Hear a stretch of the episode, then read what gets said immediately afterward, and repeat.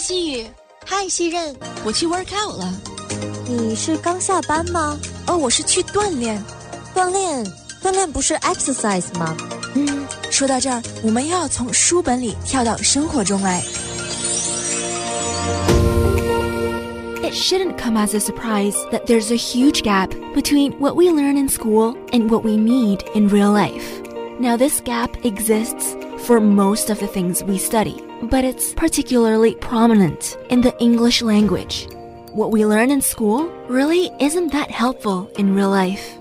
As some of you may know, I work at a Mandarin radio station in New York. So Mandarin speaking DJs come here from all over China with all sorts of English backgrounds. And when they come to the States, they all experience very similar challenges. 听众朋友们或许知道，我在纽约的华语广播电台担任主播，也就是说，我身边的同事他们的英语基础都是在中国建立的。每个人的基础都不一样，可是，一旦出了国，大部分人遇到的沟通上的种种困难却是非常相似的。那我们今天就来了解一下这些差异和距离都在哪里呢？因为我是在澳洲读的高中，所以然后西任呢，他是在英国、在加拿大以及美国都有逗留过，所以我们聊了一下澳式英语和英式英语还有美式英语之间的差别。对，我知道新人现在在做一个 project 叫英语说说看这个节目，然后他跟每个主播 把把每一个空闲时间都利用上，然后抓住每一个主播去录制这样一个节目，非常的特别哈，我也非常的喜欢听。那你刚刚录制过程当中有没有什么好玩的想跟听众朋友们 share 一下？嗯，好，嗯，像刚刚跟西任交谈过程中，我真学到了很多，就是不同国家的英语之间的差异，以及地道的美国人说的是什么。就比如说像橡皮擦，嗯，像美国就会是 eraser，对。但是像英国和澳洲呢，我们就会说到 rubber 哦。但是 rubber 呢，在美国这边，特别是纽约，它是是代表避孕套的意思啊。所以呢，有些词在不同的国家就要慎重的去用。哎呀，这真的是非常有用啊。还有呢，你们还有录了什么？啊，我们还有聊到，就是比如说。像裤子，对，我们在澳洲和英国我们会说 pants，嗯哼，呃，在英国是 trouser，对，哦，就诶 trouser 是非常正式的裤子，但你们就所有的普通裤子都叫 trousers，对，在英国会用 trouser，啊，因为我记得以前我们在中国就是上学的时候学英语嘛，中国学的英语是比较偏英式的，对啊，嗯。我记得，呃，我在中国就是上完初中，然后去到澳洲，我的口音都不需要太大的改变。但是。我从澳洲来到美国之后，我觉得我的口音就要很，就是要改变很多。因为像比如说课程，他会说 class，对呀。但是我之前在澳洲的时候，我是说 class，就是它那个元音字母那个 a 的发音是很不一样的。再说一遍，澳洲我们课程是读 class。对，美国这边是 class，所以我当时我上学的时候嘛，对，嗯，我就会说 what's the class，所以就是当时花了一段时间才改变了我的发音。哦，对，真的是去到一个地方还要入乡随俗的，是吧？是的，对。后来来到美国之后呢？来到美国之后，大概花了一年时间吧，才把我的口音给改变过来。对，以及很多用词也不一样，比如说，呃，在澳洲我们讲洗手间是叫 toilet。哦，但是在美国呢是 restroom。比如说我在美国跟人家说我要去洗手间是 I wanna go to toilet，很多人都就很尴尬，对，就不太理解我要你要去马桶。是听西任讲啊，如果你说你在英国跟他们讲说 Where's the bathroom？嗯，bathroom 呢在英国他会问你你要你要沐浴吗？是的，对，所以每个地方的英文其实都是不一样的。没错，像是我们就是每次会到一个新的地方或者新的国家，嗯，然后可能文化都不一样，嗯哼。然后或者是有一些当地人用的词比较地道的，你也听不懂，嗯哼，所以就要解释很多。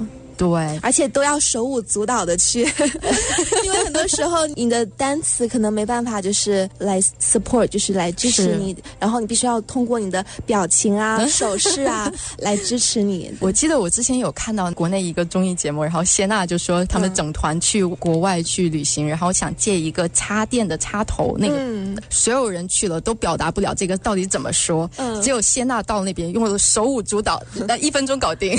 对，其实。有的时候不光光是语言了，可能肢体语言的真的是有更多的帮助。对，他会更加能够表达你要想表达的意思。特别是像外国人，他们更喜欢就是用肢体啊或者表情，当他们交流的时候，对对，会比较外放一点。是，而且他们也会看着你的眼睛跟你去沟通，不像有些人可能会不好意思去看。是的，这个是文化差异了。对。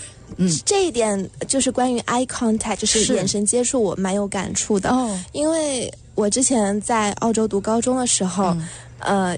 就周围的同学啊，跟我说话的时候，都会一直盯着我的眼睛，嗯，或者是老师，他都会一直看着我的眼睛跟我说话，嗯，但是我一开始会比较害羞，对，就会脸红，脸红，然后眼神会躲闪，嗯，但是因为呃，在澳洲的高中生活，也让我就是慢慢的了解了他们这方面的文化，所以导致我现在跟所有人，包括外国人或者是中国人也好说话，我都会看着他们的眼睛，是，但是我发现有时候跟一些亚洲人说话，他们他们会不好意思，他们会不好意思。但是我已经养成习惯了。对，这真的是需要去慢慢去锻炼自己的。嗯，不要去，不要害怕。像很多国嗯国内人可能出国的时候会一直想，哎，这句话我需要用什么样的文法，什么什么时候会想一些很多的事情，然后才会才会把这个语言表达出来。嗯，可是你表达过程当中，可能对方已经从你的肢体语言里边了解到了，或者是。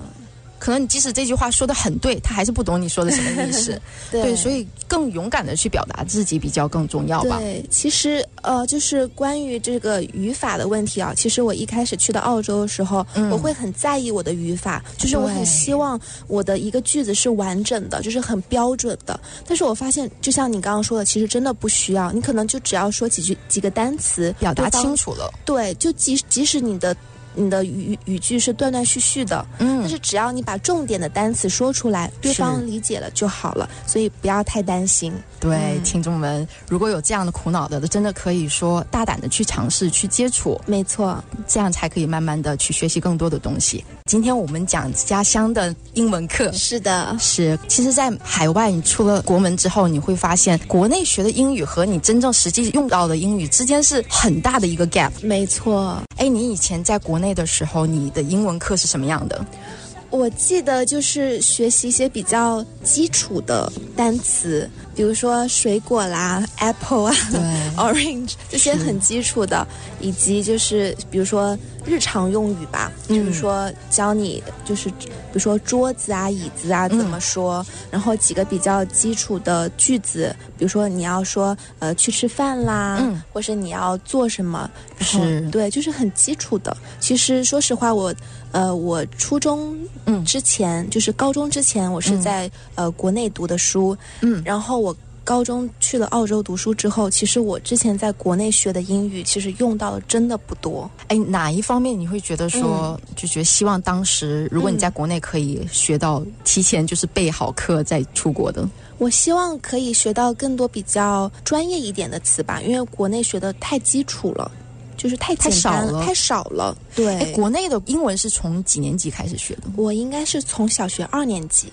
哎，那其实很早哎。对，但是我是觉得小学这个阶段学的都是非常非常简单的单词。那初中呢是有更深入吗？还是再重新再学一遍？初中呃一开始肯定会再重复之前的，然后慢慢的就会教你一些句子啦。嗯嗯，比如说各种句式，比如说进行时啊、将来时啊，这些都是为了考试的。对，其实是没有很大的用处的，导致我一开始去了澳洲之后，我很在意这个各种形态。其实，嗯，不用太在意这方面，反而困住了你的一种思维，没错，会困住我。对，可是后期的，其实在国内他会练一些沟通交流，嗯。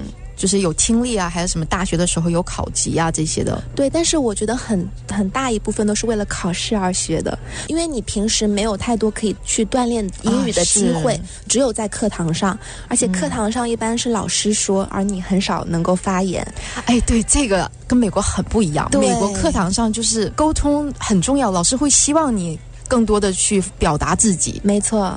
对这个方面真的是太不一样了。尤其在美国之后，课堂上你会发现，经常发言的可能都是当地的这样的人。嗯，对，真正的新移民的话，可能会躲在角落里边，不希望不被注意到。对，其实这个也困扰了我很久。我也在澳洲读高中的时候，甚至来美国读大学的时候，因为怕自己会说错，是，以及就是怕自己可能想说的时候会忘记自己要说什么，因为毕竟它不是你的母语嘛，嗯，所以很多时候你可能想说的词一下子想不到，嗯，所以。我一般呃就会，如果老师不教导我，我就会尽量的就是 不发言。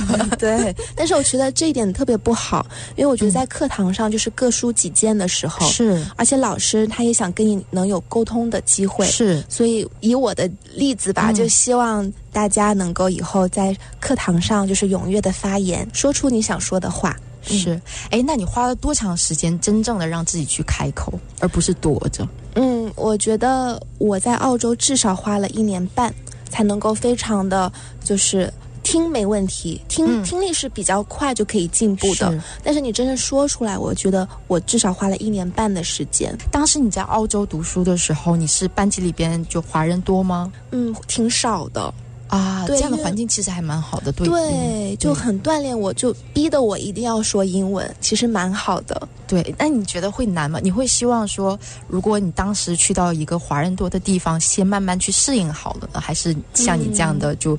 直接扔在一个，就是你什么都不就没有认识人啊，没有这样的地地方好。其实怎么说呢？我觉得有好也有不好吧。嗯，就是你在一个你是少数人群的一个环境里面，对，可能就会逼得你要去锻炼你的英语。因为我知道我有很多朋友，他们一来澳洲或者是一来美国，就是跟一堆中国人玩儿。嗯，那大家。就每天都是说的是中文，是那这样子就没有办法锻炼的英文，所以导致他们很多时候可能英文，嗯嗯，一直都没有很大的进步。这个真的很重要，嗯，是多多去接触，嗯，去练习吧。对，所以我觉得你可以有中国的朋友，但是你也需要有一些西方的朋友，这样子呢，有中国的朋友，你可以让你就不觉得那么孤单，因为毕竟很多时候母语能够更方便沟通。如果你有什么嗯小心思，小心思，对，你可以跟呃。中国的朋友说，但是外国的朋友呢，能够让你更加了解外面的外面的世界。对对，其实这样很好。其实我是在国内的时候，我们学校是不教英文的。我对我们是日文教日文的这样的学校，所以我在国内的时候，我是上那种课外班，嗯，就是晚上就是一周几天的这样的班来去学的，所以接触到的并不多。真正开始学，真的是到了美国当地之后开始真正去接触。那一开始来美国，你的经历是什么呢？太可怕了。真的是每个新移民都经历过的这样事情。大家可能觉得，哎，小孩子适应很快了，马上就会 get 到了。嗯，但其实不是的。其实小孩子也有小孩子的困惑，对，就是家长不太能，他们很想帮助你，嗯，可是他们真的不知道该怎么帮你，因为他们本身可能也不是，也是一知半解的，他没有告办法告诉你很多事情，你要去自己去去了解。没错。那你如果在家里不讲，然后你在学校你还不去讲的话，那你什么时候讲，什么时候进步呢？对对。所以有这样的环境是非常重要的。对，而且小孩子就是刚来到一个新的国家、新的环境，他可能会没办法那么快适应。有些小孩可能适应力很强，但有一些并没有那么强。对，所以这时候我觉得家长啊，周围的朋友要多给一些就是支持吧，就是鼓励他们，多鼓励他们。嗯，对，然后也让他多多去接触外边。其实我在这边美国这边的时候就。我看家长就很多是要下班很晚的，他们就把孩子送到那个 after school。嗯，但 after school 他们也是中文班。对，所以其其实如果你你孩子真的刚刚来的话，你没有机会去学习更多的。是中文班可能老师是很负责的，嗯，可是你真的是学到了东西吗？这个比较重要，对孩子的以后会有很大的不不同的这样的发展。嗯，其实像我的弟弟，他是呃十二岁来的纽约。然后他也是一开始就是到了一个华人居多的一个中学，嗯，对，所以他也是在他在那个中学里面，他的英语是真的没有什么进步的。然后后来他去到了另外一个州，嗯，去到都是一个当地人为主的一个学校，对，然后他的英语就进步的特别快。哇，这真的是！当然，如果你你已经在纽约了，你也不用特意去外州。其实美国也有很多当地的，就真的是以英文为主的这样的一个学校，嗯，就多去接触，课外也多去参加这样的学校的活动，嗯，对，也是非常好的。如果你觉得今天的内容有意思的话，那么在评论区给我留一个言，这样的话，我以后也可以继续讨论类似的话题。毕竟，学习语言的旅程是一条非常多元化的路，更加广阔的知识面只能够让我们的路程更加丰富、更加有意义。Thank you for listening, and if you liked what you heard, leave a comment below so I'll know to share more content like this in the future.